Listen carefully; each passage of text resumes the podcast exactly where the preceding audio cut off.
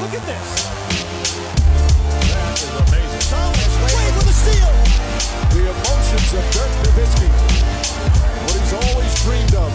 Hoping to have another chance after the bitter loss in 2006. Watch this play.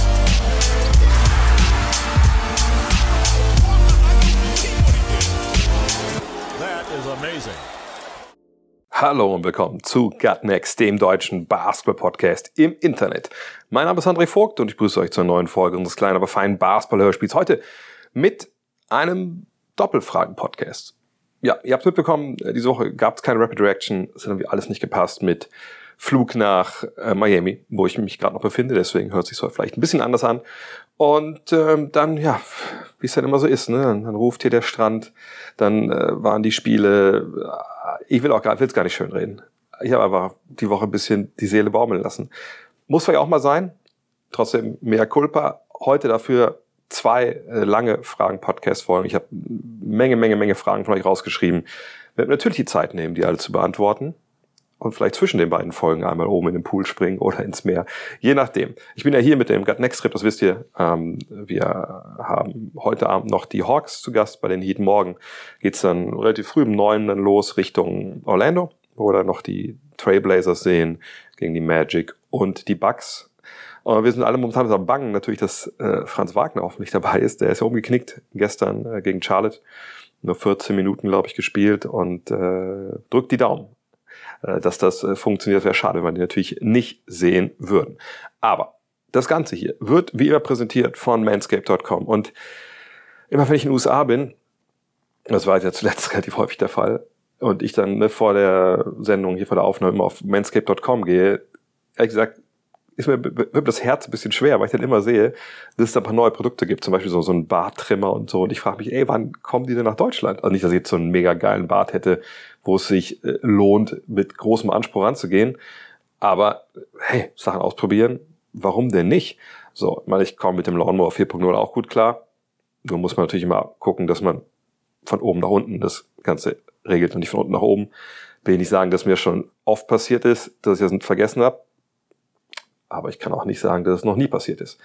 Egal, ich will jetzt keine Bilder bei euch im Kopf zaubern, die ja nicht hingehören. Fakt ist, in Deutschland gibt's immerhin oder in Europa das Performance Package 4.0 ne, mit dem Peak Hygiene Plan, dieses Abo-Modell, wo ihr rauskommen könnt sofort. Oder wenn ihr sagt, nee, brauche ich nicht, ich will nur die Produkte, ist auch kein Thema. Aber dieses Performance Package 4.0, ne, das ist natürlich das alles drin, was ihr, was ihr wollt. Der Lawnmower 4.0, der Weed Wacker für Ohren und Nasenhaare, ne, der Crop Preserver, der Crop Reviver, die Magic Mat, diese Papierrasierunterlage.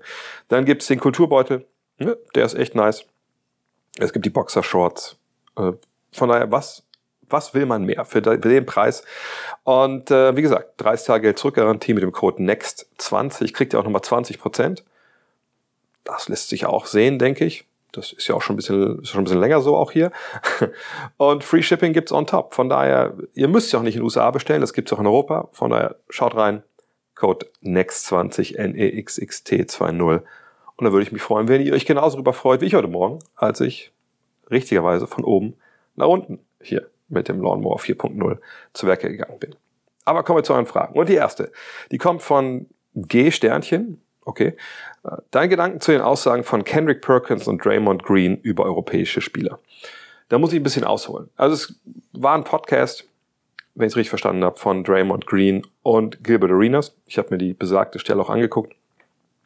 Und äh, Gilbert Arenas kennt er vielleicht eben als äh, sehr, sehr guter NBA-Spieler, ne, bei den äh, Wizards vor allem, aber vorher bei den, bei den Warriors und seit er dann seine Karriere beendet hatte und so ein bisschen auch, ne, guckte, was mache ich jetzt eigentlich, ist es einer, der sehr aktiv ist, gerade auch in sozialen Medien und Takes raushaut ohne Ende. Manche gut, manche weniger gut. Manchmal erzählt er einfach auch Geschichten aus dem Palanergarten, die sehr, sehr ähm, erheiternd sind, weil er auch so ein bisschen den Vorhang zur Seite zieht ne, von der NBA. Manchmal ja, kommen aber auch Takes raus, die so ein bisschen schwierig sind. Und sagt, der war zu Gast bei, äh, bei Draymond Green in seinem Podcast.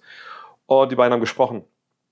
Und Draymond kam auf das Thema, hey, also ne, er hat ja wieder eine Liste gesehen, ich glaube von Stephen A. Smith, glaube ich, Top 5 Spieler, die irgendwie den meisten Druck haben, dieses Jahr Meister zu werden. Jetzt muss man wissen, so wie ich das gesehen habe, ne, wenn ich hier drüben bin, es scheint wohl, ich glaube, gibt es jeden Tag eine Liste von, von Stephen A. Smith. Ich gucke jetzt nicht immer äh, First Take morgens, ähm, von daher weiß ich nicht, ich habe es jetzt ein paar Mal aber schon gesehen gehabt, dass er dann so Listen halt macht, äh, die dann von den anwesenden, äh, glaube ich, Experten dann auch bewertet werden. Also letztes Mal habe ich es gesehen, da war es zum Beispiel NFL-Liste.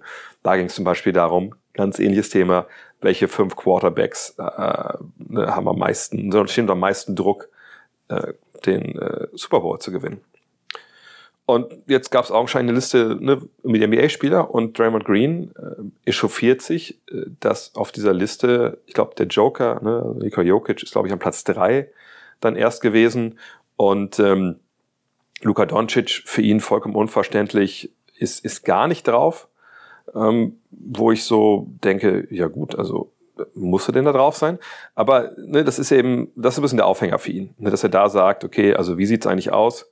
Äh, wieso sind die äh, nicht da drauf? Also James Harden war, glaube ich, erster, Chris Paul ist zweiter, Jason Tatum dritter, Jokic war vierter und äh, Lukas gar nicht auf der Liste. So, und danach sagt er halt, naja, ich denke eigentlich mittlerweile, dass über Jahre hinweg so ne, die europäischen Superstars nie diesen Druck bekommen, ne, Meister zu werden, den die Amerikaner bekommen. Und das kann ja eigentlich nicht sein. So, und das spielt er so rüber zu Arenas und der sagt sogar, oh, naja, irgendwie ist es aber auch irgendwie ein kleiner Diss so, ne, gegen die Europäer, dass die hier dominieren, aber wir irgendwie die nicht, nicht den gleichen Standard, ne, nicht die gleichen Ansprüche anlegen wie die Amerikaner. Ähm, und da sagt dann irgendwie Draymond, okay, da, so habe ich da gar nicht, so habe ich es gar nicht gesehen. Aber ähm, die müssten eigentlich ne, die gleichen Kritik aushalten wie wir auch. Und äh, bla bla bla, ne, keine Ahnung, was das so ist. Und dann endet, also dieser, dieser Clip, den ich gesehen habe, davon endet dann so, dass der Üner sagt, er kann es noch nicht verstehen, ähm, warum Tatum dabei ist in dieser Diskussion, ähm, weil er ist ja erst 24, 25 Jahre alt. Und an diesem Take ist, ist so viel falsch, dass man echt so ein bisschen ja, also zumindest geht's mir so, schockierend daneben steht und denkt, Alter, wie, wie kannst du denn, also gerade Draymond Green, bei Gilbert Arenas sind wir ja gewohnt, dass da manchmal Dinge kommen, die, die äh, darauf schließen lassen, dass er, dass er gewisse Situationen nicht äh, komplett vorher durchrecherchiert hat. Ähm, sagen wir es mal so. Aber bei Draymond denke ich so, Alter, du bist doch in der Liga, du kriegst das doch alles mit, du bist ja auch Teil der New Media, wie man das hier drüben so schön nennt. Du müsstest doch eigentlich ein ziemlich gutes Gespür dafür haben, was eigentlich passiert. Und ähm, fangen wir vielleicht mal erstmal kurz hinten an. Jason Tatum ist ein Jahr älter als Luca. Und wenn man dann erst sagt, Luca gehört mit die Diskussion und dann sagt Tatum nicht, weil er noch so jung ist, also weiß ich nicht, ob das wirklich dann so richtig ist. Aber das ist vielleicht einfach auch, ne, das kann ja mal passieren, dass man nicht, Luca sieht ja auch nicht so jung aus, ehrlich gesagt. Aber das, gesagt, ne, das geht schon mal nicht.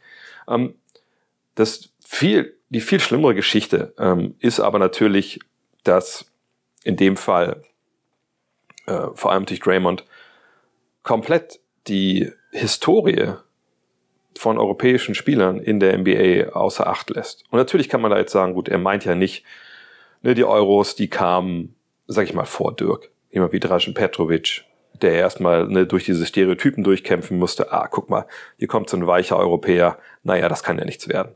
Ähm, ne, das, diese, dieses ähm, Stigma, das hatte ja sogar noch Dirk in den ersten Jahren anhaften, ne, aufgrund seiner Spielweise. Na guck mal, der wirft nur Dreier, der spielt nicht im Low Post. Naja, mit dem kannst du ja nicht Meister werden. Ähm, obwohl dieses, mit dem kannst du ja nicht Meister werden, kam mir dann ehrlich gesagt viel später. Erst ging es überhaupt darum, kann der überhaupt in der NBA spielen? Hätte der überhaupt an Nummer 9 gezogen werden dürfen? Hätten die nicht Paul Pierce ziehen müssen? Ähm, aber irgendwann, ne, als dann klar war, wenn wir es mal bei Dirk erstmal bleiben, der hat die Skills, da ging es dann darum, okay, kann der denn Meister werden? Aber nein, mit dem kannst du nicht Meister werden, weil er ist eben zu weich, der wirft zu viele Dreier, der ist kein richtiger Verteidiger. Der kann den Ring nicht beschützen. Das ist ein Sprungwerfer. Mit Sprungwürfen wirst du nicht Meister. Das war das Narrativ, mit dem sich Nowitzki über Jahre, ich will nicht sagen rumschlagen musste, aber ich denke schon, dass ihn das auf eine gewisse Art und Weise vielleicht nicht mal belastet hat, aber diese Kritik hat er natürlich mitbekommen und äh, wusste auch, dass das ne, etwas, was im Raum steht und was er halt auch ausräumen wollte. Ne, ich glaube, wenn man jetzt gefragt hätte, äh, also warum willst du unbedingt Meister werden, geht es dir um diese Kritik, um die Kritiker, dass du die stumm schaltest, oder geht es darum, dass du Meister wirst? Für dich, klar würde er in zehn von zehn Fällen sagen, nein, es ging natürlich erstmal in allererster Linie um mich. aber gleichzeitig zu zeigen, nein, ich bin ein Gewinner, ähm, ist mir eigentlich ziemlich egal, ähm, ob ich jetzt Sprungwerfer mache Würfe oder nicht. Äh, ich, ich bin einer, der hier auch Meister werden kann. Ähm, das ist ja klar. So. Und dass Green das komplett außer Acht lässt, obwohl das ja jemand war, mit dem er durchaus auch oder gegen den er angetreten ist, ähm, obwohl natürlich die Zeit der Warriors, die Hochzeit erst beginnt, äh, als der Titel ne, von Dirk schon eingetütet ist. Das finde ich schon, schon erstaunlich. Ähm, gleichzeitig, wenn wir auf Luca einfach mal schauen, ne, als neueres Beispiel, ähm, wir kommen daher noch dazu, äh, zu der Frage, warum er denn äh, nicht nach, äh, nicht an erster Stelle gedraftet wurde oder an zweiter Stelle. Naja, überleg mal, also ist gar nicht lange her, wir können einfach zurückdenken und sagen, ja gut, da wurde halt gesagt, gut, du bist zwar MVP der Euroleague geworden, du bist Europameister geworden, aber ja, das ist halt in Europa, Junge. Was, wem willst du erzählen, dass du hier in der besten Basketballliga der Welt äh, dominieren kannst? Ne, du hast, guck mal, guck mal deine Athletik an, Junge. Junge, du hast äh, Freiplatz in Ljubljana Athletik. Das wird hier nicht reichen in der NBA. So, das war ja damals ne, der große Faktor, wenn es darum ging, wie die Amerikaner Luka Doncic gesehen haben und nicht nur also irgendwelche Local Yokels äh, in irgendwelchen Talkradios oder äh, auf Twitter, sondern auch wirklich renommierte Experten äh, ne, in den jeweiligen äh, Shows und, und, und Sendungen etc. Ähm, und das ist, wie gesagt, nicht lange her. Ähm, von daher, also wie jetzt, also vor dem Hintergrund Green darauf kommt, das, das erschließt sich mir einfach nicht. Wenn wir dann einen Schritt weitergehen und zu Jokic kommen und zu Antetokounmpo, Antetokounmpo, auch das ist nicht lange her, dass gesagt wurde, na gut, der kann nicht Meister werden, weil er einfach sein Spiel ist zu begrenzt. Der kann nicht werfen, der kann nur zum Korb gehen. So richtig Post-Moves hat er auch nicht. Das ist toll, das ist ein athletischer Freak, aber mit dem so wirst du nicht Meister.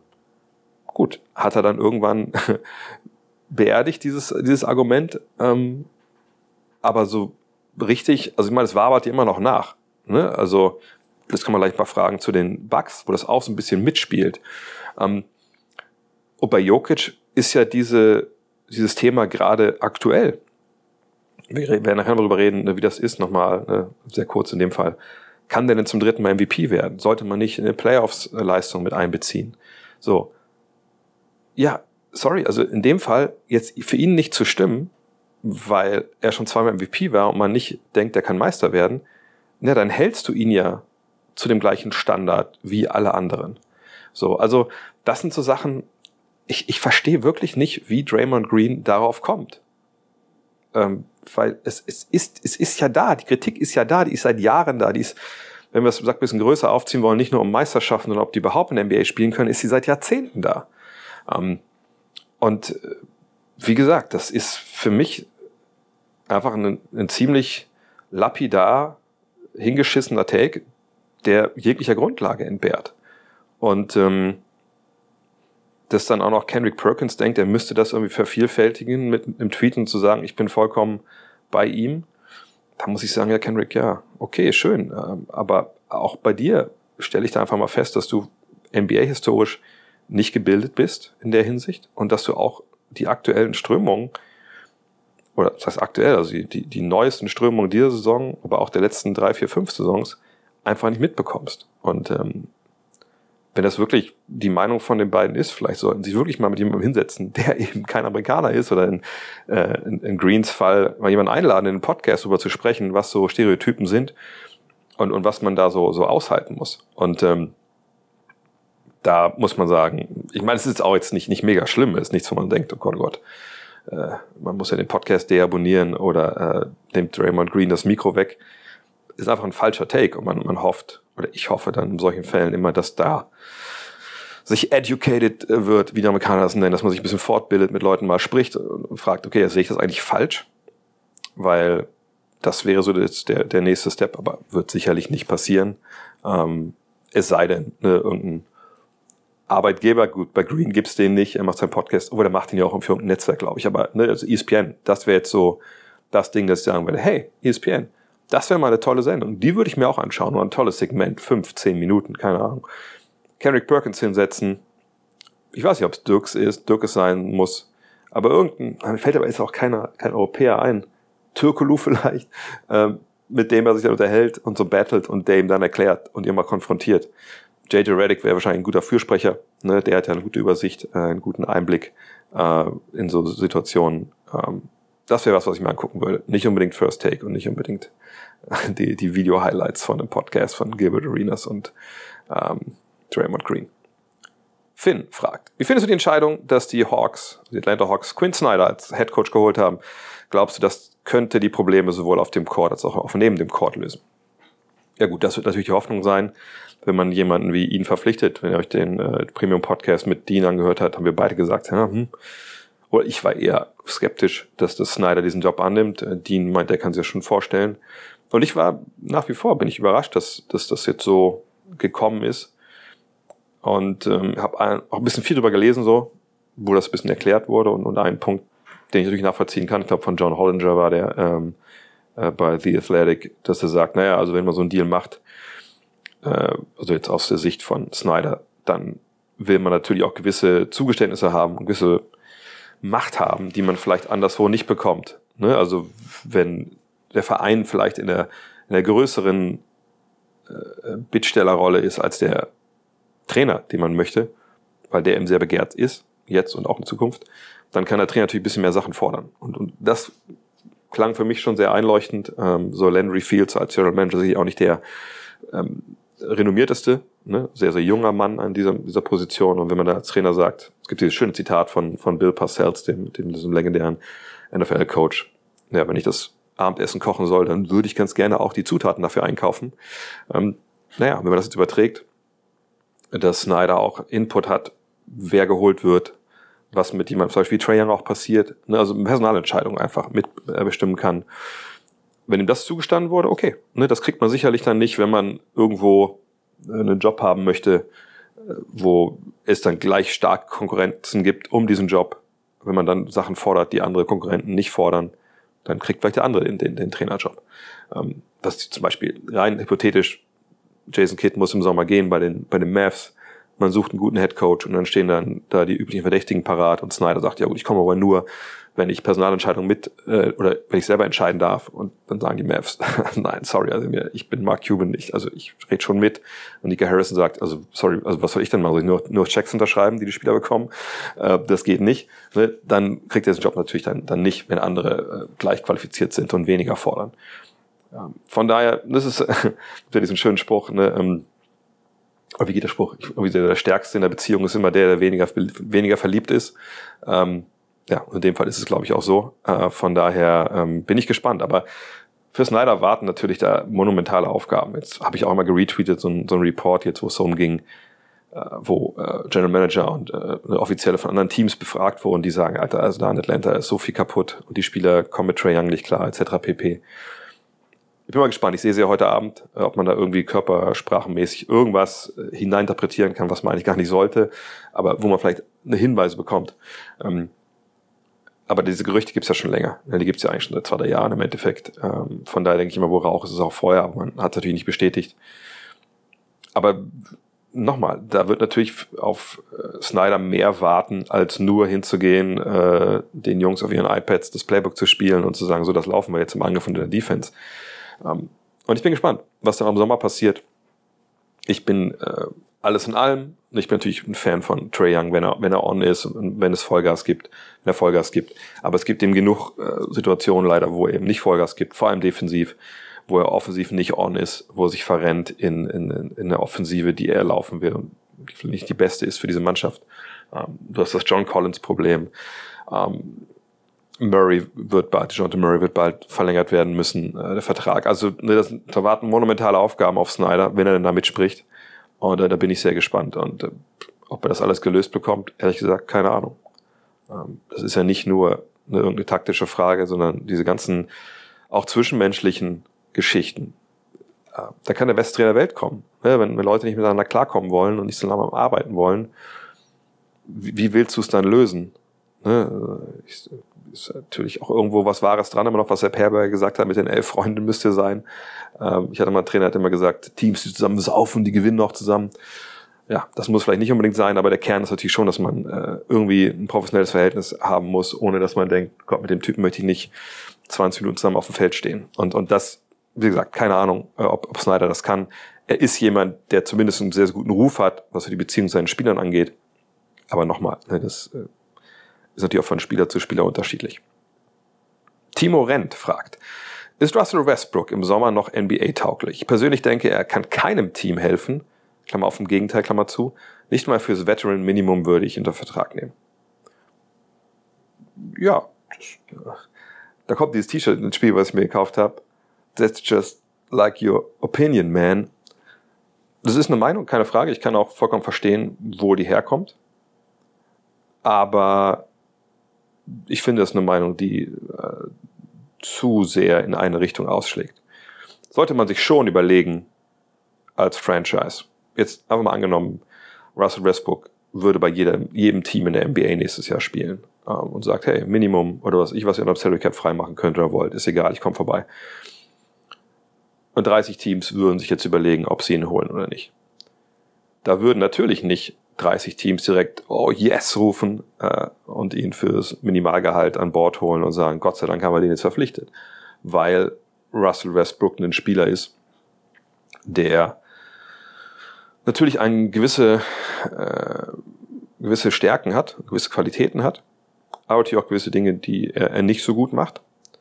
Ähm, allerdings ist ja auch jemand, ich glaube, Bill Simmons hat das mal geprägt, diesen Begriff. Er ist so ein 80-20-Spieler. Also man guckt auf die 20 Prozent, die er nicht gut macht und vergisst die 80 Prozent, die er gut macht. Sicherlich ist dies Tat auch schon ein paar Jahre her. Mittlerweile muss man sagen, ist natürlich auch mit dem zunehmenden Alter, auch bei Russell Westbrook, ähm, ne, die Skills im Sinkflug, wie bei jedem Spieler, auch bei LeBron ne, im Alter. Und jetzt muss man halt gucken, in welchem Kontext will er in der NBA spielen. Ne? Will er derjenige sein, der starten muss, der ne, vier Werfer draußen hat, ins Pick and Roll geht, der daraus für sich und andere kreiert, der abseits des Balls sich nicht bewegen möchte, der aber Crunch Time oder in the Clutch spielen muss und Würfe nehmen muss, wie er es denn für richtig hält, dann muss man sagen, ja gut, dann ist er sicherlich keine gute Option, vor allem für Mannschaften, die Meister werden wollen oder tief in die Playoffs.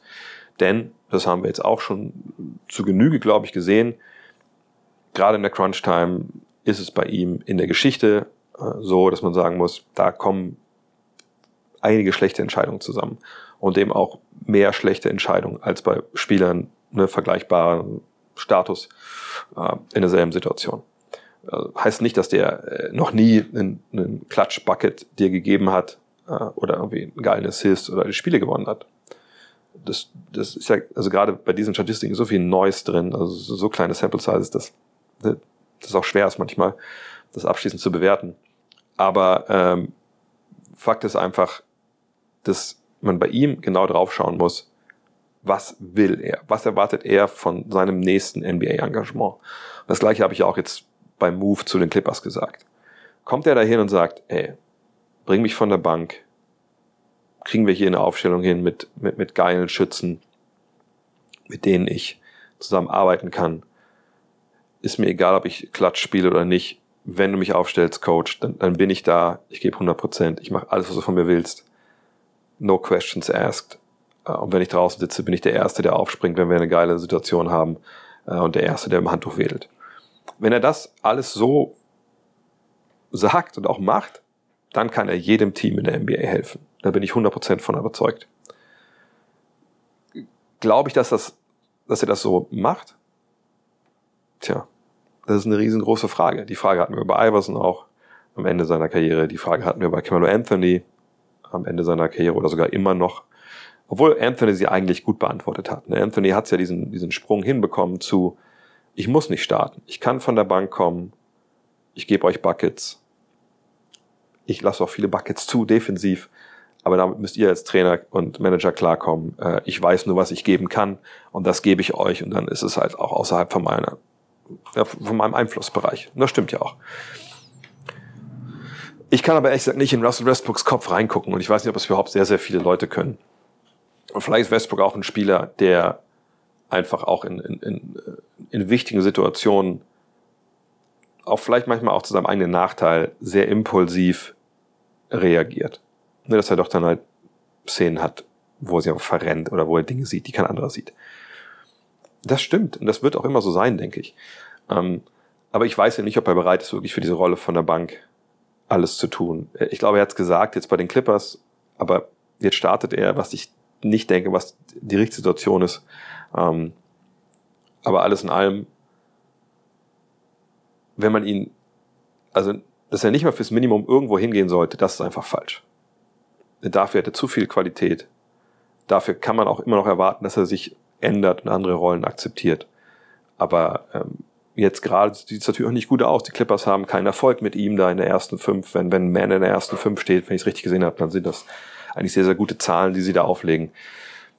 Kann auch gut sein, dass da eventuell auch ein Umdenken stattfindet jetzt bald äh, bei, bei Tyron Lue als Coach in, bei den Clippers. Aber jetzt Russ Westbrook zu verteufeln, das würde außer Acht lassen, was er einem Team geben kann und immer noch gibt. Aber natürlich kommt es immer auf den Kontext an. Er ist kein Spieler, der nächstes Jahr bei allen 30 Teams, wie gesagt, ne, offene Türen einrennt. Aber dass er nächstes Jahr einen Job in der NBA bekommt, auch für mehr als das Minimum. Außer er will irgendwo hingehen für das Minimum, weil es für ihn die beste Situation ist. Da würde ich sagen, bin ich zu 100% überzeugt von. Mhm. Shimano 106 fragt, und jährlich grüßt das Murmeltier. Können die Bucks, Milwaukee Bucks, ihre Dominanz in einen Finals Run ummünzen oder wird ihnen das Festhalten an den bewährten Mustern wieder zum Verhängnis? Da müsste ich, würde ich erstmal ganz gerne zum Anfang kurz drauf schauen, was eigentlich das Murmeltier da äh, grüßt. So. Ne, also wo die jetzt irgendwie, also wo sich Muster erkennen lassen bei den Bugs, dass sie äh, ne, eine tolle, ich übersetze auch erstmal, was, was da meiner Ansicht nach in der Frage drin steht, dass sie eine tolle äh, Regular Season spielen und dann in den Playoffs im Endeffekt äh, unerfolgreich sind, weil sie, ja, ich übersetze das mir einfach mal jetzt, ohne dass da steht, äh, offensiv äh, zu ausrechenbar sind, äh, zu schlechte Entscheidungen treffen und dann werden sie nicht Meister. So würde ich diese Frage lesen. Wenn die Frage anders gemeint war, haut es mir gerne in die, in die Kommentare. Und dann müssen wir natürlich zurückgucken zu 2018, 19. Das war das erste Jahr unter Mike Budenholzer. Da gewinnen sie 60 Spiele. Ich glaube, es war sogar eine höchste Zahl in der NBA. Sind in den Eastern Conference Finals ausgeschieden. Okay. Ähm, dann 2020 sind sie in der zweiten Runde ausgeschieden, nachdem sie 56 Spiele gewonnen hatten. Ähm, das war, glaube ich, auch der beste Wert äh, im Osten oder so, wenn ich mich nicht ganz. Ich gucke kurz mal nach, nicht, dass ich hier Blödsinn erzähle. Äh, Moment, Moment. Es waren die meisten Siege in der ganzen Liga, genau. In der regulären Saison. Und die 60 Spiele waren das, glaube ich, auch. Ne? Ich gucke nochmal kurz. Ja, genau. So, und dann kam die Saison 2020, 2021. Ähm, ja, das war natürlich Covid. War das Covid noch? Ja, war noch Covid, ne? Äh, da hat man die Finals gewonnen. Ähm, das Jahr vorher war natürlich auch Covid, aber ne, das war dann, wo man später angefangen hat. Ähm, und dann nur 72 Spiele. Und, und da hat man die Finals gewonnen. Man hat 46 Spiele gewonnen. Das war auf jeden Fall nicht der beste Wert in der Liga. Das war, lass mich kurz schauen, der drittbeste Wert im Osten und alles in allem der 8, 9 beste Wert. Und vergangenes Jahr hat man dann äh, mit 51 Siegen, das war auch nicht das Beste der Liga, äh, das war quasi zweitbeste im Osten äh, und insgesamt 4, 5, 6, 7 beste. Da hat man dann in der zweiten Runde verloren. So. Okay, also wo ist jetzt dieses, dieses Muster, um das es in dieser Frage geht? Ehrlich gesagt kann ich das nicht erkennen. Wenn wir davon ausgehen, dass sie in den ersten beiden Jahren der Budenholzer in den Finals oder in den Playoffs irgendwann ne, einfach nicht damit klarkam, wer, wenn vor äh, Janis Antetokounmpo eine Mauer stand und ähm, ja, sie dann einfach offensiv harmlos waren, nicht variantenreich genug.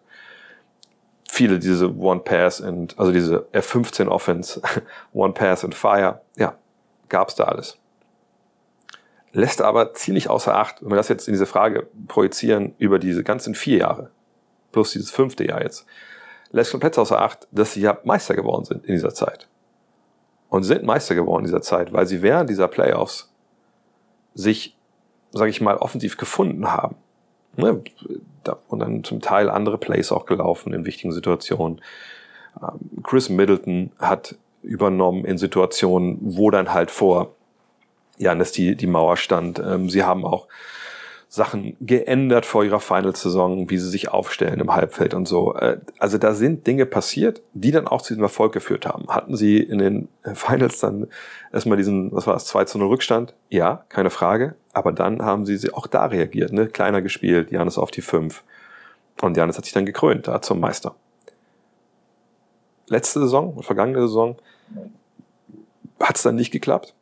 Man hat in Spiel 7 gegen die äh, Celtics verloren. Gut, wenn die Serie über sieben Spiele geht, dann muss man sagen, ja, dann hätte es ja auch so oder so ausgehen können.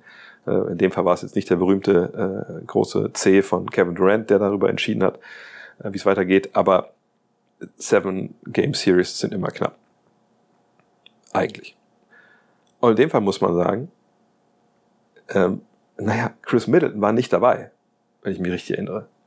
Also wie wollen wir da jetzt sagen, naja, guck mal, da sind sie in alte Muster verfallen und haben eben vollkommen zu Recht verloren, weil die Bugs eben, äh, man kann das ja so ein bisschen nutzen, dieses Sprichwort, Bugs gonna bug oder was. Äh, und das, das war's ja nicht. Ne? Sie hatten einfach Antetokounmpo Holiday und der drittbeste Scorer mit zehn Punkten war dann schon Pat Connaughton. Also ne, da fehlten halt, da fehlte eine ganz, ganz wichtige Schütze dieser Mannschaft, die eben drei Topspieler hat.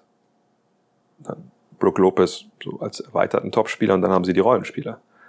Ähm, und diese, diese mangelnde äh, Shot Creation und dann auch, ne, auch dann Shot Making, also dass man für andere mitkreiert und für sich selber und dann eben auch diese Würfel auch trifft von, äh, von Mitteln, die konnte halt in einem Kader nicht ersetzt werden. Deswegen hat man sich ja auch dieses Jahr auch äh, bewusst dafür entschieden, Grayson Allen zu sagen, hey, weiter mal vorne dein Repertoire, geh ein bisschen aus dem Dribbling mal auch äh, ran an die Sache, nicht nur Catch and Shoot. Also sie haben Joe Ingles geholt. Ne, also da, da gibt's ja eine wirklich Bewegung, äh, genau diese Schwäche, die man da hatte, würde ich das mal so sagen wollen, wir haben es hier Schwäche noch nicht gesehen, auch dass Drew Holiday ein bisschen mehr macht, äh, ne, dass man das so angeht und, und, und, und verarbeitet bekommt. So, also ne, diese, diese, diese Denkweise, gut, die haben jetzt, äh, waren jetzt, äh, wenn wir jetzt alles zusammennehmen, sind die jetzt seit äh, 2019 einfach sehr gut unterwegs, aber die haben nur einen Titel und waren auch nur einmal in den Finals. Naja, die sind halt auch einfach, ne, wenn es darauf ankommt, dann wird das Höschen dazu eng. Das ist einfach eine komplett verkürzte, viel zu einfache Erklärung für das, was da in den letzten Jahren passiert ist. Wenn wir davon, wenn wir jetzt darum, wenn es darum gegangen wäre, dass die, wie gesagt, 2019, 20, 21, 22 nie in die Finals kommen, nie Meister werden und sie immer die gleichen Fehler machen und dann nicht eine Entwicklung passiert wäre, dann kann man das natürlich so argumentieren. Aber diese Entwicklung ist nun mal passiert. Und dass sie jetzt, ne, was sind sie bei 16 Siegen in Folge, dass sie Spiele gewonnen haben. Ich sag auch Spiele, wenn man drauf guckt, ne, das war jetzt auch nicht, äh, beim Baseball würde man sagen, die Murderers Row, die sie da äh, aus dem Weg geräumt haben, sondern das, da hatten sie auch ein bisschen Glück, ne, mit vielen guten Gegnern, die dann halt kamen ohne ihre Stars. Aber das ist heute in der NBA so. Du kannst nur die schlagen, die dir äh, der Spielplan dahin stellt. Aber dass, dass diese Serie kommt, das ist natürlich sehr, sehr gut für die Bucks gerade. Ähm, ne, Sieg für so einen Chris Middleton auch gerade wieder auf Niveau zu bekommen.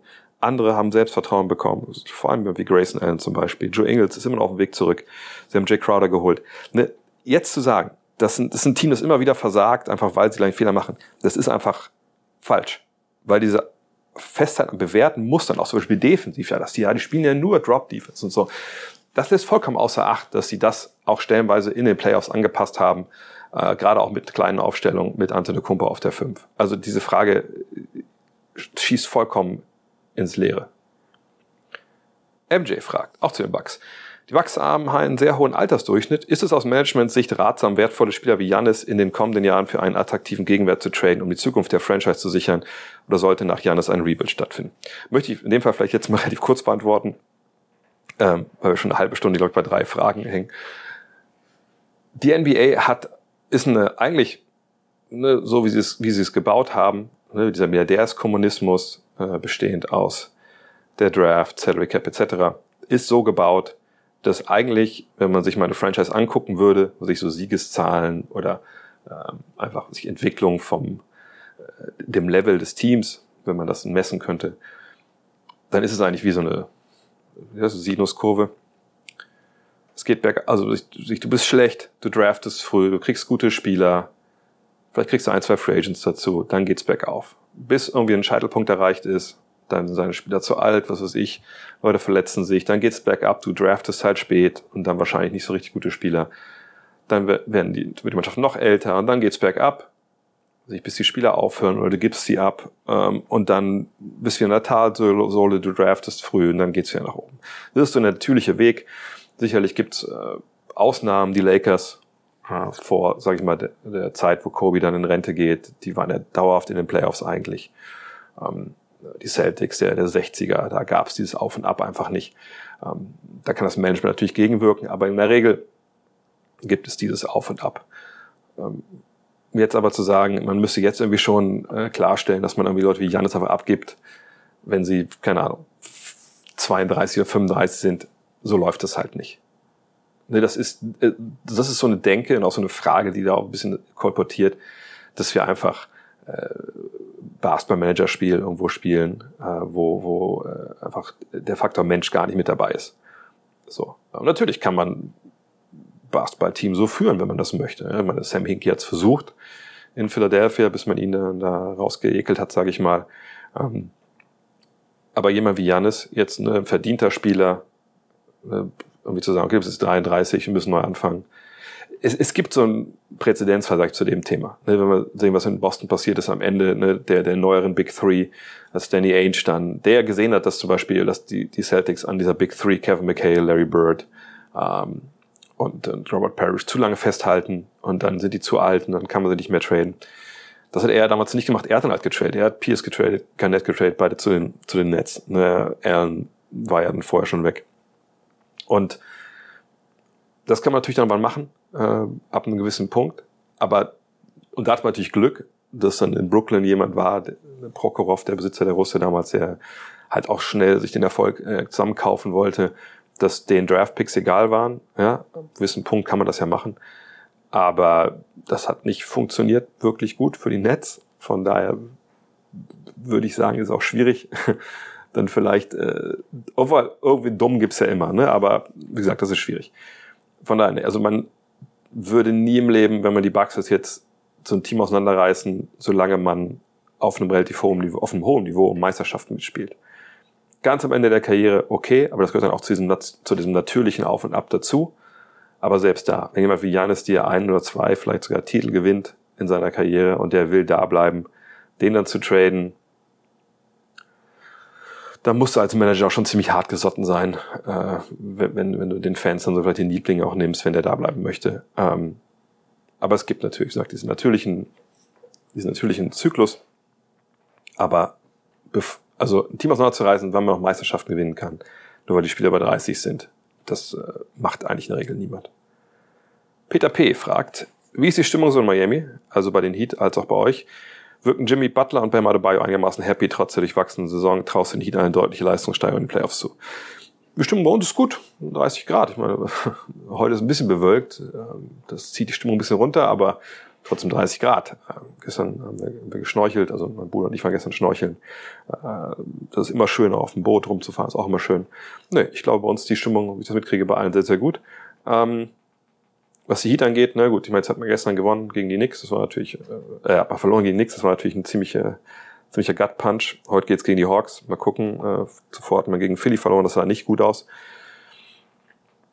Ich traue den Heat ehrlich gesagt ähm, eine Leistungssteigerung schon, im Sinne von, dass sie natürlich mit Jimmy Butler einen überragenden Playoff-Spieler haben, der in der regulären Saison einfach dann ja, vielleicht nicht ganz so tief in sein Inneres gehen kann und da eine, alles rausholt, was irgendwie drin ist. Ähm, und mit Bam haben sie jemanden, der, haben wir glaube ich letzte Woche diskutiert, ich habe glaube ich im Fragen-Podcast, hatte ich, äh, Fragen-Stream hatte ich das, äh, der natürlich besser aus der näheren Mitteldistanz trifft, aber der eigentlich niemand ist, der, der wirklich so Körbe besorgen kann in, in total Drucksituationen in Playoffs. Das ist für ihn einfach sehr, sehr schwer mit seinem Skillset. Ähm, von daher, ähm, das ist sicher eine Mannschaft, die man nicht unbedingt um jeden Preis sehen möchte in den Playoffs, aber es ist jetzt auch keine Mannschaft, wo man irgendwie Angst vor hat. Mit Jimmy Butler musste klarkommen, aber ansonsten hast du halt dann auch defensiv bei den, bei den Heat so viele Spieler, die du angreifen kannst in diesen Settings. Ein Hero, ähm, Lowry auf eine gewisse Art und Weise, ähm, Struce Robinson, Love, wenn er spielt. Ähm, von daher, ich denke nicht, dass wir von den Heat so einen Run sehen wie vergangenes Jahr, wo sie dann ja, ein, ein In-and-Out-Dreier von Jimmy Butler von entfernt waren, in den NBA Finals zu spielen. Und was die Stimmung angeht, keine Ahnung, ehrlich gesagt. Also da habe ich jetzt, ist erst bei dem, also ich war auch nicht nah genug dran, das jetzt irgendwie ausmachen zu können. Und, und aber ich glaube schon, dass es, wenn man so die Franchise ein bisschen kennt und weiß, wie die arbeiten und weiß, was die auch für Erwartungen an sich selbst haben, ich kann mir nicht vorstellen, dass die am Ende des Tages happy sind damit, wie es gerade läuft. Und, und ich glaube, hat ja auch Jimmy Butler gesagt, I'm tired of this was fucking losing oder so. Ähm, aber so ist er ja natürlich auch, das kennt man ja auch von ihm so. Und das wird sicherlich auch Pat Riley nicht anders gehen. Aber ich weiß halt auch nicht, wie, wie man das jetzt ändern soll, es sei denn, alle sind fit. Äh, Butler kriegt einen Riesenlauf, äh, die treffen ihre Dreier. Lowry ist wieder fit. Das ist natürlich groß, das ist viel, viel hätte, wenn und könnte. Also warten wir es mal ab. Lukas Lau fragt, warum haben die Nets nicht Curry oder O'Neal abgegeben?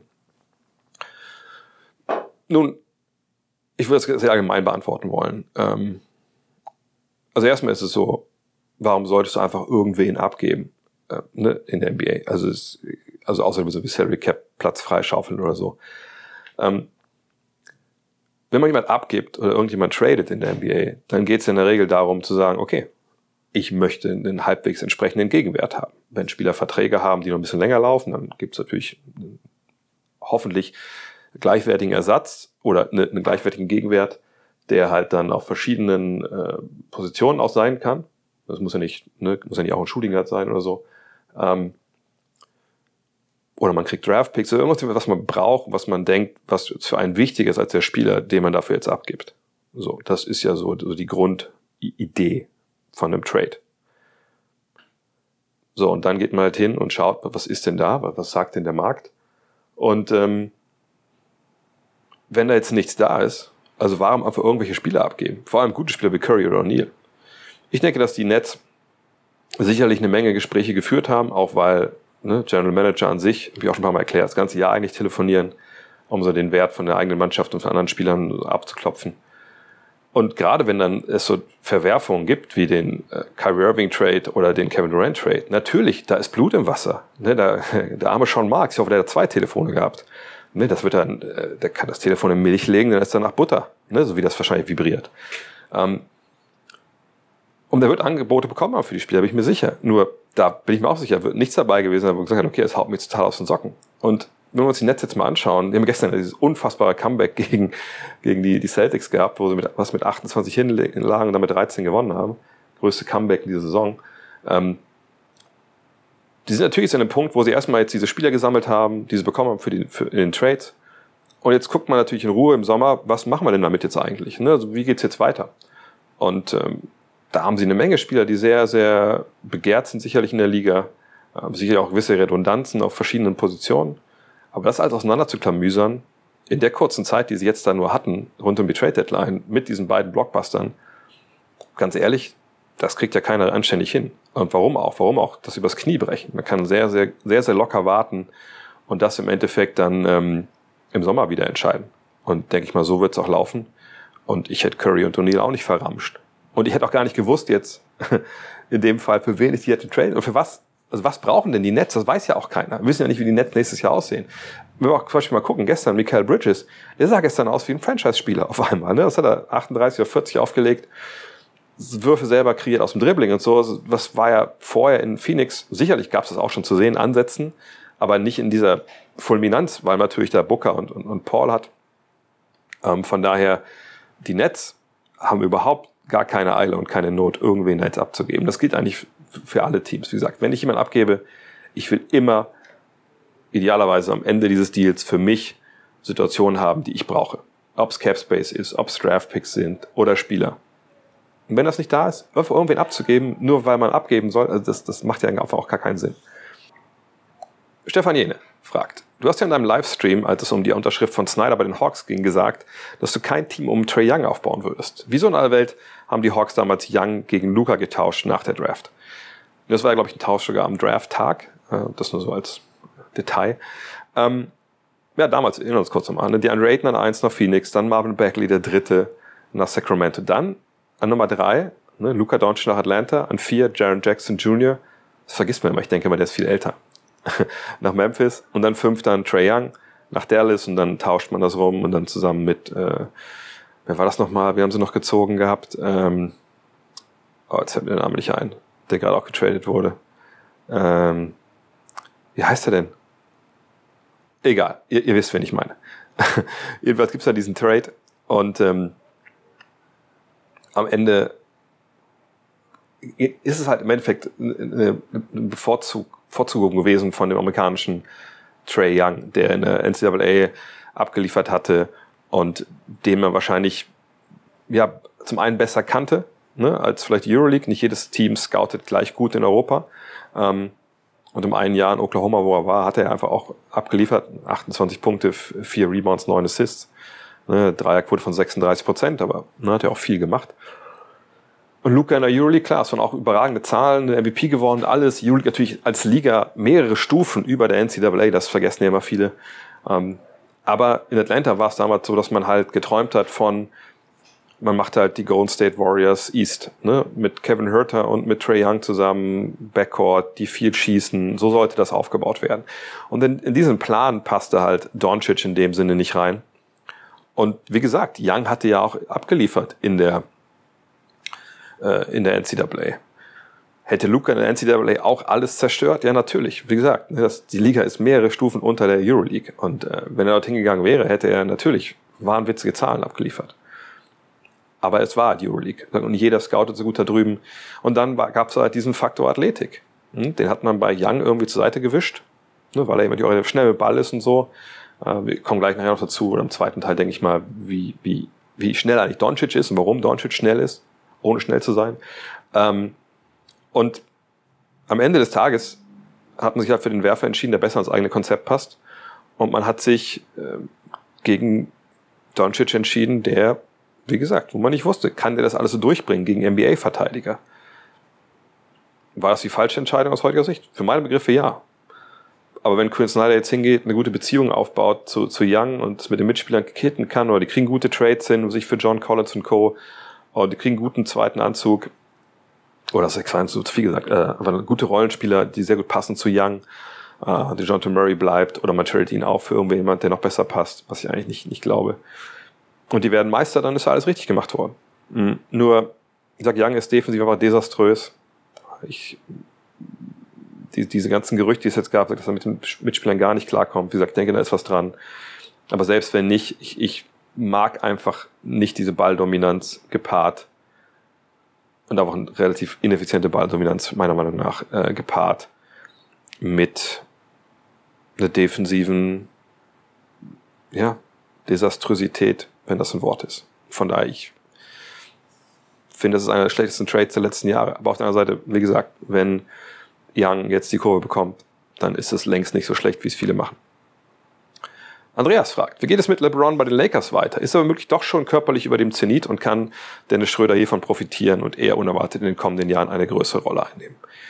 Also, dass LeBron James über dem Zenit ist, das ist ja vollkommen klar. Natürlich ist er über dem Zenit. Ich meine, der Mann ist, was jetzt 38? Ich wüsste nicht, wie man auf die Idee kommen kann, dass er nicht über dem Zenit ist. Natürlich. Der ist in den letzten Zügen seiner Karriere.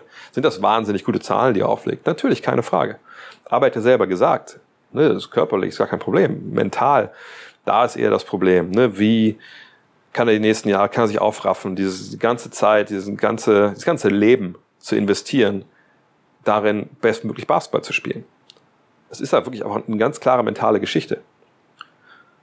Und die Frage können wir alle nicht beantworten. Wenn er sagt, das wird er nicht mehr allzu lange machen, dann denke ich, ist er der beste Ansprechpartner dafür, um diese Frage zu beantworten. Ähm, aber er ist über den natürlich, sagen ja alle Zahlen aus. Also ne, jede, jede Advanced Stat, whatever, ne, die sowas zusammenfassen, über eine Saison gesehen, die weisen das klar aus. Und das ist ja auch bei jedem Spieler so, dass am Ende der Karriere, oder das ist natürlich schon relativ früh, nicht erst mit 38, gibt es dann einen Sinkflug in den Leistungen, die immer noch auf hohem Niveau sein können, keine Frage. Spieler können sich neu erfingen, wie Jordan äh, nach seinem, nach seinem Baseball-Retirement. Aber am Ende ne, gibt es im Endeffekt in der Regel diesen, diesen Sinkflug und den gibt es auch bei LeBron.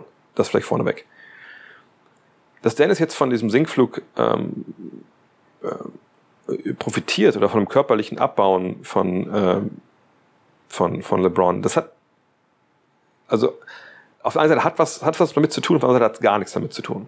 Vielleicht erstmal kurz nochmal zu dem körperlichen Abbauen. Man hat sich jetzt verletzt. Und ich hatte das mit einem Auge so halb schlafend gesehen, das Spiel gegen die Laker, äh, gegen die äh, Mavs. Und äh, wollte erst noch was twittern, aber ich hatte das Handy, hatte ich halt so, äh, so am Bett und habe das auf dem Handy geguckt. Nee, gar nicht. Ich habe auf dem iPad geguckt, das Handy war daneben und ich kam jetzt auch nicht mit der, ich konnte nicht mehr den Arm heben, um zu twittern. Aber als er gesagt hat, hey, I heard something pop, da dachte ich schon, Alter, das ist keine gute Geschichte. Ne, weil I heard something pop heißt ja, wenn du landest und es war jetzt ja, ne, er dachte, er wäre, glaube ich, irgendwie mal auf den Fuß gesprungen, ist er ja gar nicht. Das heißt, irgendwie was, so, so, so ist es meine Erfahrung. Ne, könnt natürlich gerne Physiotherapeuten jetzt anders sehen. Die habt ja auch mehr, die auch mehr Ahnung haben, natürlich ich. Aber dann denke ich mir so, oh scheiße, das heißt, irgendwas ist in dieser Knochenstruktur, äh, die es da gibt, äh, oder in der Bandstruktur, muss ist irgendwie gesprungen oder raus, kurz gepoppt oder keine Ahnung, wird's I heard something pop, also ich habe was gehört, was plop gemacht hat oder geknackt hat. Das ist nie geil. Also gerade wenn es um so viele ne, kleine Knochen und dann auch gerade im Knöchel geht. Das ist schon auch krass, krass. Als ich gespielt habe, ich dachte okay, das wundert mich total. Aber wie es dann oft so ist, ne, wenn du warm bist und du hast Adrenalin, dann, dann ist was okay. Und sobald es dann kälter wird, dann auf einmal ne, auf einmal ja, merkst du dann, irgendwas stimmt nicht. Und so war es bei ihm jetzt ja auch. Dass er jetzt körperlich zusammenbricht nach und nach, das hat sicherlich auch was damit zu tun. Auf der anderen Seite landest du mal falsch. Mit, mit 24 kann das genau die gleichen Effekte haben wie mit 34. So, ne? Ähm, aber dass er sich immer mal wieder jetzt verletzt hat letzten Jahre, das, das wissen wir auch. Und das ist auch in dem Alter auch nicht bei aller Mühe, die sich gibt, um seinen Körper aufzupassen. Das ist einfach eingepreist irgendwann. Aber das ist jetzt die Rolle von von Dennis, und reden wir erstmal nur über diese Saison, äh, großartig beeinflusst. Jein. Momentan ist es so, dass Dennis natürlich äh, im Sieg, Sieg bei Oklahoma City, ich glaube es war in, ne?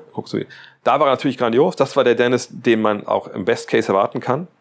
Aber da fehlte ein äh, LeBron und es fehlte auch Anthony Davis, wenn ich mich jetzt richtig erinnere. Also heißt, man hat Dennis gesagt, hey Dennis. Und es fehlt natürlich auch D'Angelo Russell, sorry. Let Dennis cook. Hat er dann auch. Und er ist ja dann jemand, das habe ich ja schon immer gesagt. Ja? Er hat den Speed, er hat den Blick für die Mitspieler, er kann finishen. Dann kann er auch solche Zahlen auflegen, los waren es 24 und 10 irgendwie sowas, äh, wie in dem Spiel. Er kann Leute auch Spiele gewinnen oder im Team Spiele gewinnen. Nur, jetzt haben wir gestern wieder ein Spiel gesehen, er hat auch, glaube ich, 10 Assists gehabt, aber nicht gut geworfen, haben wieder verloren gegen die Timberwolves in dem Fall. Und ich sag, er hat den, also wenn man die Zahlen sich anguckt, er hat ne, den Ballverteiler gegeben, hat den Ball auch verteilt. Russell war immer noch nicht dabei. Und das ist natürlich eine Rolle, in der er am besten ist. Ne? Gib ihm den Ball, lass ihn aus dem Pick and Roll, lass ihn Five-Out kreieren, lass ihm ne, die Leute bedienen. Nur wenn LeBron dabei ist, dann ist die Rolle für ihn nicht vorgesehen, wenn er zusammen mit ihm auf dem Feld steht. Und mit Russell jetzt noch mal weniger. Und dass er davon profitiert, wenn die alle weg sind, das ist ja klar. Er hat mehr Touches, mehr Zeit am Ball, kann mehr das Spiel aufziehen. Allerdings ist es eigentlich, äh, also äh, kann man nicht davon ausgehen, dass er in den nächsten Jahren eine größere Rolle unerwartet einnimmt. Das, was er da zeigt, was er kann, das ist nicht unerwartet. Das kann er.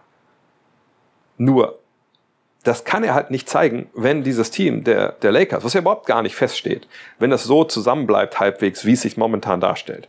Und nochmal, das sind ganz, ganz viele auslaufende Verträge, auch der von Dennis.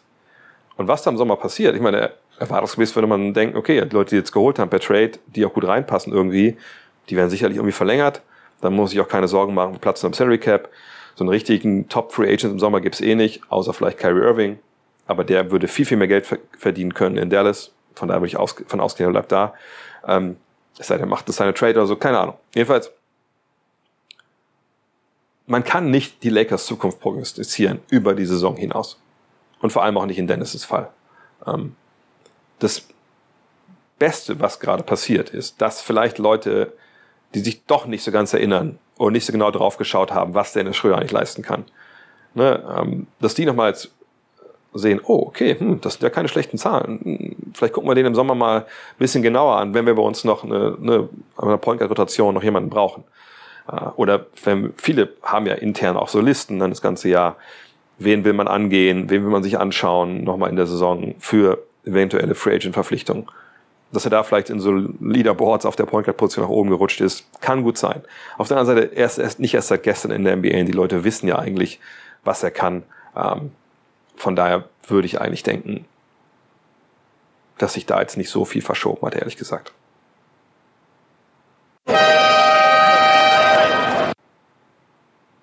Kommt kurz zusammen. Ich habe dieses Mal, und Full Disclosure, es ist schon mal passiert, ich habe schon mal meine Xbox mitgenommen auf einen von diesen Gut Next Trips, aber das war nach Dallas. Und nicht, weil die Stadt crap ist oder so und man da nichts machen kann, sondern weil ich einfach so oft in Dallas war, dass ich ja eigentlich schon so viel gesehen habe, dass ich dachte, nein, ich will jetzt auch nicht immer jeden Abend irgendwo anders noch äh, hingehen. Ich, ich kenne das alles schon oder vieles schon. Ich zock lieber ein bisschen abends. Das ist auch ein bisschen billiger, ne? Und ich wusste auch, die haben da gutes Netz. Da habe ich das gemacht. Aber hier, leider nein. Leider gar nicht. Es ist hier Miami, hier ist Strand. Action ist nichts mehr für mich, ein Party und so, muss nicht sein. Aber ne, wie gesagt, der Strand ist direkt vor der Tür. Habe ich zu Hause gelassen. Deswegen konnte ich auch nicht meine Franchise oder meine My Era weiterspielen mit den Seattle Supersonics. Denn ich bin ja Meister geworden äh, letzte Woche. Ne? Sehr, sehr cool mit Tim Duncan bei den Supersonics. Fragt nicht. Ich habe da einige Trades gemacht. Und jetzt kommt die neue Offseason. Und das wird geil. Ähm, denn ich muss ein bisschen schauen. Ich, ich glaube, ich brauche einen neuen Point Guard. Ich weiß nicht, ob Baron Davis noch der Mann ist, mit dem ich da wirklich weiterarbeiten will. Auch weil ich mich an seinem Wurf irgendwie nicht gewöhnen kann. Gleich, gleich bei Wally Zerbiak. Die beiden, die sind so ein bisschen auf dem Prüfstand. Ähm, und wie ich mich kenne, werden die sicherlich auch weggehen im Sommer. Obwohl, zwei, ich glaube, die sind sogar beide Free Agents. Ah, fuck.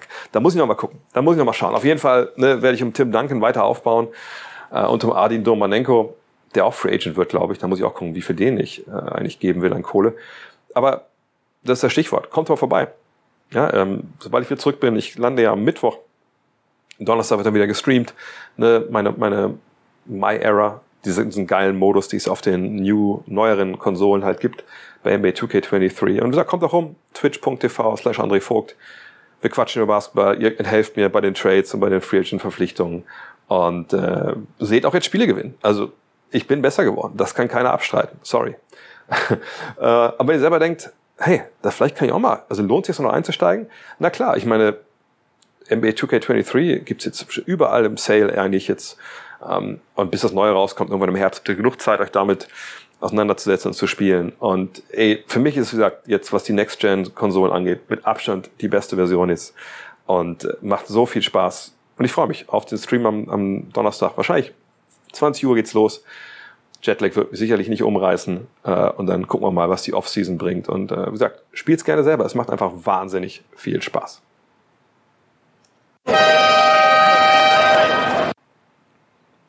Ulrich Oaktree hat die nächste Frage. Gibt es Gerüchte, ob die Lakers im Buyout-Markt nochmal zuschlagen? Äh, wüsste ich ehrlich gesagt nicht. Ich wüsste auch nicht, was die brauchen.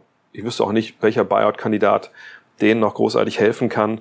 Ähm, es ist auch so, dass natürlich Teams jetzt stellenweise auch, was so Buyout-Geschichten angeht, gar nicht mehr in der Verlosung sind, weil sie eben keine freien äh, Roster-Spots mehr haben. Also wenn du mit deine 15 garantierten Verträge hast, dann, dann bist du eigentlich damit durch. So, ich guck mal gerade, also eins, zwei, drei, vier, fünf, sechs, das sind Podcasts, Sternstunden gerade hier, sieben, acht, neun, zehn, elf, zwölf, dreizehn, vierzehn, da haben sie zwei äh, Two-Way-Contracts. Also würde ich sagen, haben Sie vielleicht sogar einen Platz frei, wenn Sie 14 haben plus? Das weiß ich gar nicht genau. Also vielleicht haben Sie noch einen Platz frei, aber ich wüsste, ich sage nicht, selbst wenn dem so wäre, wo Sie jemanden brauchen. Also, klar, ich meine, Goran Dragic, Nerlson L zum Beispiel sind jetzt rausgekauft worden aus ihren Verträgen, aber das sind beides keine Spieler, die das Team weiterbringen. Die sind eigentlich auf allen Positionen, für meine Begriffe, zumindest derzeit doppelt besetzt. Von daher, ich glaube nicht, dass die Lakers nochmal zuschlagen. Also, nee, denke ich eigentlich nicht. Simon fragt, da schon seit Wochen, Monaten das Gerücht über eine Harden-Rückkehr nach Houston im kommenden Sommer umherschwirrt, möchte ich dich nach deiner Meinung fragen. Macht es für dich aus Sicht der Rockets Sinn, James Harden zurückzuholen und dafür eine Menge Geld zu blockieren? glaubst du, mit, um ihn kann man, kann dann ein Playoff-Team aufgebaut werden? Also erstmal wissen wir natürlich nicht, was die, die Draft bringt für die, ähm, für die Rockets. Das ist äh, natürlich eine Mannschaft, die große Ambitionen hat, was es angeht und große Hoffnung vor allem.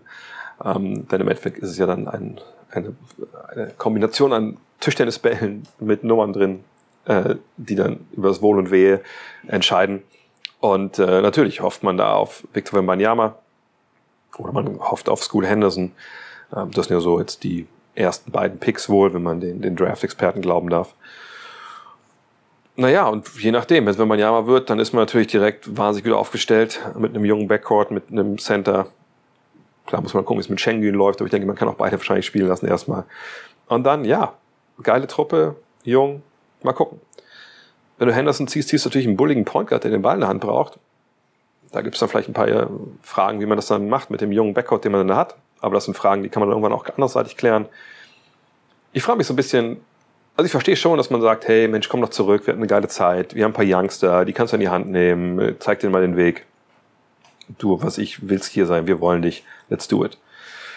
Auf der anderen Seite frage ich mich, na gut, er spielt die gleiche Position äh, wie viele von den Youngstern, die sie aufbauen wollen, vor allem wenn man Scooter Henderson zum Beispiel zieht. Also wie funktioniert das dann? Wenn er, wenn er vielleicht, wird vielleicht ein oder zwei von den Youngstern getradet für andere, Hilfe anderswo, geht er auf die drei, die er ja auch gespielt hat, ja, also zum Anfang seiner Karriere, aber auch viel den Ball gebracht hat. Ist James Harden, das ist vielleicht eine Frage abseits des Basketballfeldes, der richtige Spieler, um junge Spieler anzuleiten, wie man professionell lebt? Ich meine, ich habe ihn jetzt ja, ganz nah sehen können, als er sich aufgewärmt hat. Und dann muss ich sagen, puh, also, ne, wenn jetzt irgendwie irgendwer noch denkt, ah, Harden ist auch ein bisschen, äh, gibt es auch einen gewissen, gewissen Speckgürtel, dann muss ich sagen, nein, der Typ ist fit, der Typ gibt, gibt, gibt Gas. Ne, das klar, also er ist kein keiner, der in der Defensive die, die Daumenschrauben anzieht, aber ne, der Junge ist, ist fit, ne, da, da muss man nicht drüber reden. Ich, ehrlich gesagt, wie gesagt, es ist ein Jahr, wo es kaum richtig gute Free Agents gibt. Er ist einer, aber der läuft für mich so unter ferner Liefen, weil ich denke, äh, ne, also auch bei ihm, ne, ist ähnlich wie bei Westbrook eingangs, wie will er Basketball spielen? Aber er hat ja zumindest diesen, diesen Point Guard äh, erstmal vorbereiten. Diese Rolle spielt er sehr, sehr gut gerade ich, ich weiß nicht, ich glaube nicht, dass er der richtige Mann ist für diese Rolle eigentlich in, in Houston. Aber ich weiß auch nicht, wer der bessere Mann wäre. Und wenn man da jetzt wirklich diesen Schritt machen will, wir wollen direkt in die Playoffs mit den ganzen Youngstern, wir brauchen einen Veteranen, der anführt. Kann gut sein, dass er das auch kann, aber ich frage mich so ein bisschen, ob nicht diese Skills, die man dann da hat, die nicht ein bisschen redundant sind. Also, so viele Ballhändler habe, die den Ball auch brauchen, um effektiv zu sein, kann das dann funktionieren? Kann, also kann natürlich irgendwie, aber funktioniert das dann? Ich glaube, hängt viel davon ab, ob Wemby oder Henderson kommen. Ähm, aber ich, irgendwas in mir sträubt sich, dass das zu machen. Auch weil man eben da viel Geld für bezahlen muss. Gut, ich glaube, er würde auf Geld verzichten, sicherlich wäre sicher kein Maximalvertrag. Ähm, ich frage mich auch so ein bisschen, also er und Daryl Morey sind ja schon tight, der General Manager von den Sixers, wenn er jetzt aber die verlässt, dann sind, stehen die ja auch ein bisschen da, was machen die denn eigentlich? Das ist ein interessantes, komplexes Thema, aber irgendwie, weiß ich nicht. Also,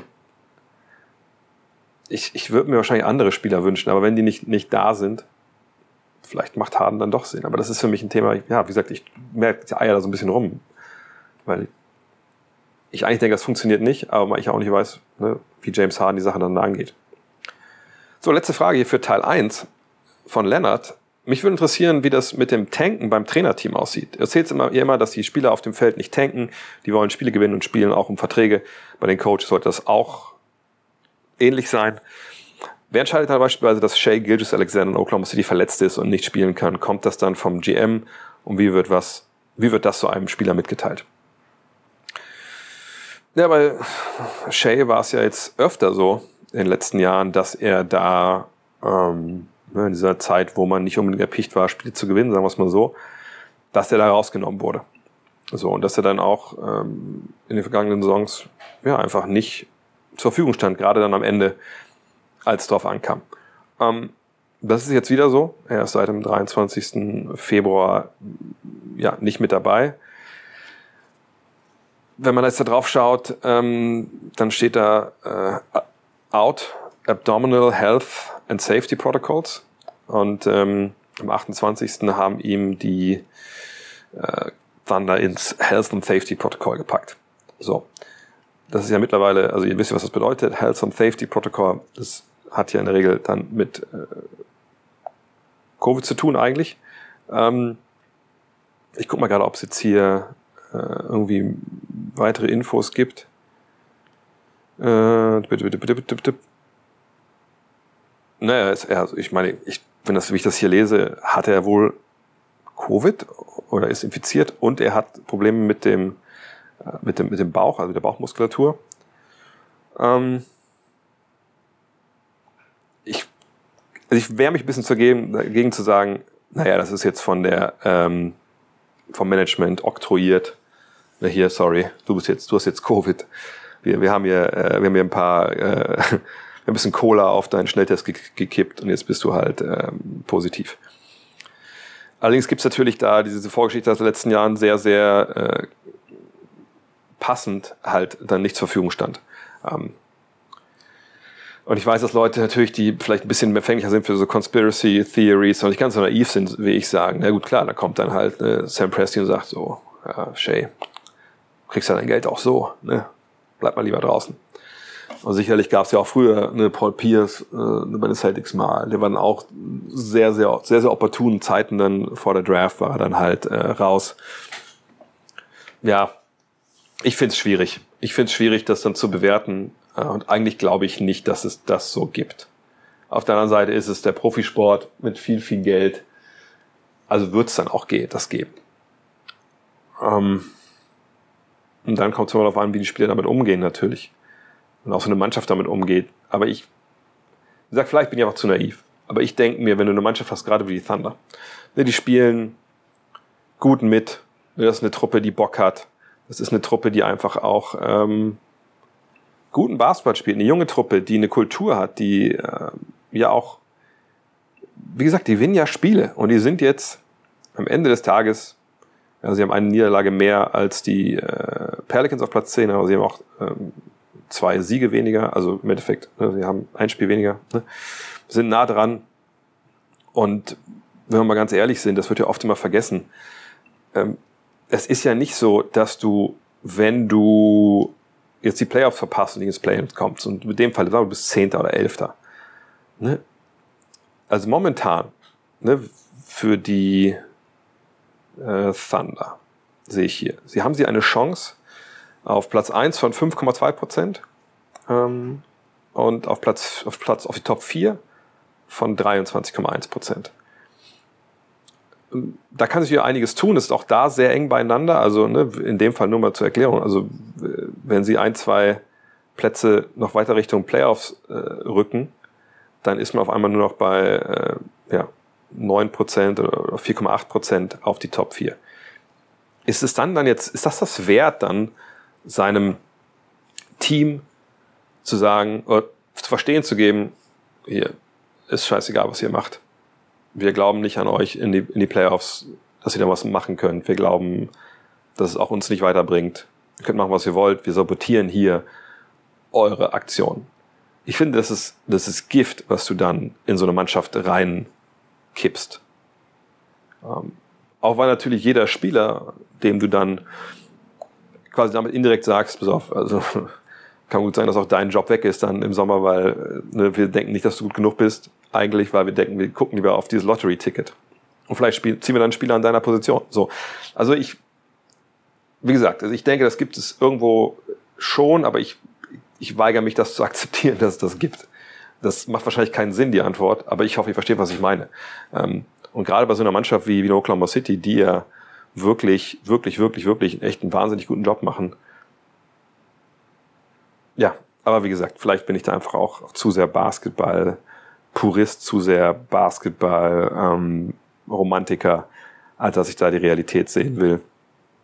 Und vielleicht auch einfach auch dann Leute wie Conspiracy Bill Simmons dann recht, wenn sie sagen, nee, natürlich, wenn es drauf ankommt, kriegt Shay gesagt, so jetzt machen wir den Laden hier dicht. Wer weiß. Ich hoffe, dass es nicht so ist im Endeffekt. Ich hoffe aber, dass euch das hier gefallen hat und äh, dass ihr euch auf Teil 2 freut. Ähm, ich gucke, ob ich den gleich noch aufgenommen bekomme oder ob ich den dann äh, morgen äh, in Orlando für euch äh, dann aufnehme.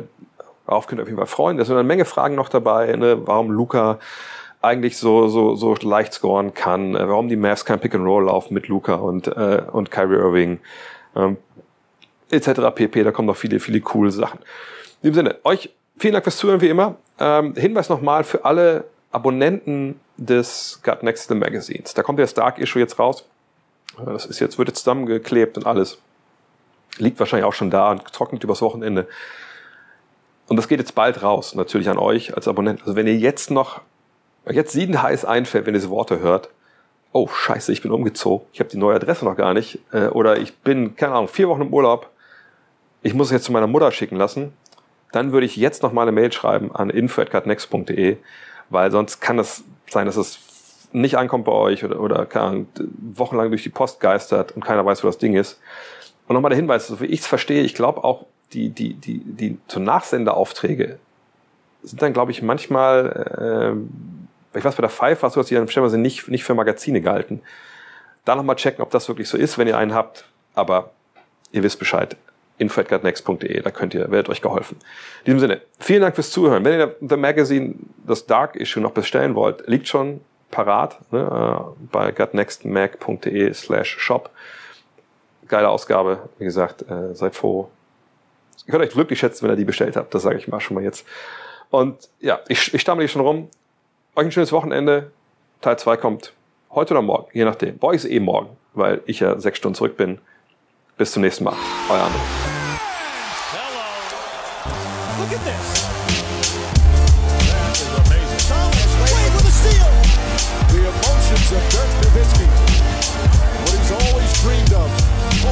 another chance after the bitter loss in 2006.